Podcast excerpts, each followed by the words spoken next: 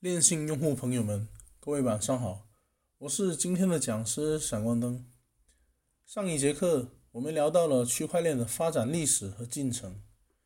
自比特币项目之后，各种区块链项目、各种币啊，如雨后春笋那样，一个接一个的出现在大众的视野中。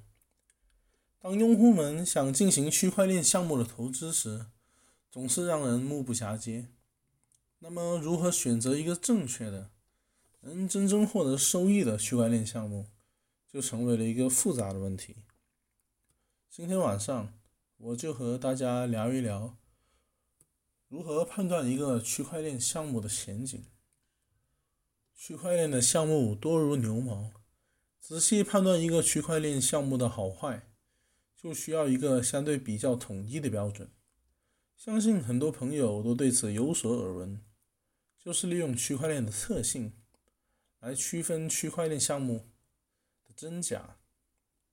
那么，真区块链项目有哪几个特性呢？它的特征一就是它有区块浏览器。区块浏览器是浏览区块链信息的主要窗口，每一个区块所记载的内容都可以从区块浏览器上面进行查阅。通常，数字资产用户会使用区块链浏览器查询记录，在区块中的交易信息都可以被查询到。任何一个主流的公链都有自己独立的区块浏览器，用户们不能通过区块浏览器进行跨链的查询。但是呢，有一些网站为了方便用户查询多条区块链上的内容。会将多条区块链的区块浏览器的信息集中到一个网上，方便用户们在多个区块浏览器中自由切换。这需要注意的是，能自由切换的区块浏览器，并不代表可以将数字资产进行跨链的交易。区块浏览器仅仅只是提供了一个区块链的查询功能。不同的区块浏览器展示的内容也各不相同。通常，用户们可以查询到区块链中包含的交易信息，以及区块的高度、哈希值、发布时间和开采的矿工等等。部分区块浏览器还会显示全网算力、算力的难度以及其他的一些数据。目前市面上比较主流的区块浏览器，有我们熟知的比特币浏览器，以及我们常用的夸克浏览器。真区块链的特征二，就是区块链钱包，存储以比特币为首的加密货币的公钥与私钥，私钥所对应的地址，该地址群的货币结算。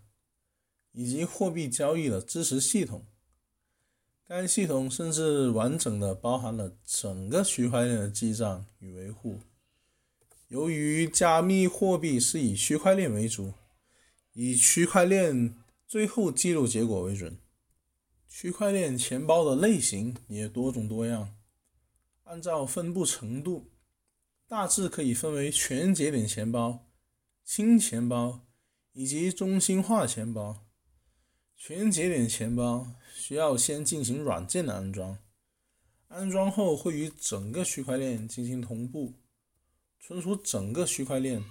所以，全新钱包开始同步时，必须从第一笔数据开始下载，会花花上数小时到数十天不等的时间，并且占用很很大的存储空间与网络流量。这样的钱包又称为完整节点。新钱包与前者相比，此种钱包仅存储私钥与结算，不储存整个区块链，所以占用的资源较少，比较适用于移动设备。在线钱包呢，一般设计成网页形式，在网站生产私钥后由个人保管，日后要访问钱包时必须输入私钥，网站不负责替用户保存。使用概念上类似于 SPV 钱包的网页版。中心化钱包一般设计为网页形式，同时保管你的私钥。此类网站的风险较高，因为掌握你的私钥，也就等于掌握你该私钥下的加密货币的资产。还有各交易所为了能够出入币，也会提供对应该币的钱包地址。这种钱包呢，不会提供私钥给用户，所以一旦存入了，就只能依靠交易所的机制来提领。这同时也是一种在线钱包。在所有钱包中，安全程度最高的应该就是冷钱包了。这里也要感谢唐老师之前和我的交流，让我理解到了这种钱包。冷钱包也称为离线钱包或者断线钱包，区块链的钱包种类之一。意思是指网络不能访问到用户私钥的钱包。冷钱包通常依靠冷设备。冷设备呢，就是不联网的电脑或者手机，确保钱包私钥的安全，同时运用二维码进行通信，让私钥不接触到网络，避免了被黑客盗取私钥的风险。那么，真区块链项目的特征三就是区块链节点了。节点指的是区块链网络中的计算机，包括手机、矿机和服务器等等。操作一个节点可以是普通的用户钱包、矿工和多个人协作。例如，比特币是属于公有链。当我们用自己已连接到互联网的电脑运行程序时，这个电脑就是比特币网络其中的一个节点。对于像夸克区块链这样的公有链，理论上来讲，你下载完整的区块链，参与交易和挖矿。才算是节点。然而，在现在的链性里，矿工、完全节点、轻量节点，甚至普通用户，在不同的语境下都可能被称为节点。任何人都可以架设 PC 服务器，加入区块链的网络，成为一个节点。区块链的世界里面没有中心节点，每一个 PC 节点都是平等的。都保存着整个数据库，你可以向任何一个节点写入或者读取数据，因为所有 PC 节点最后都会同步，保证区块链一致。广泛的 PC 节点能够保证区块链在技术上永久的存在。我们了解完了真区块链的项目特征，在判断一个区块链项目的真假时，便有据可依了。我们再来谈谈假区块链带来的影响。谈到假区块链项目，就无非是最臭名昭著的几种，可以称之为诈骗的项目模式，比如 ICO，再比如 IEO。这些没有本质区别的、毫无新意的内容，被各种恶意的项目方和平台方一次又一次的花样鼓吹，或者是一些闻所未闻的。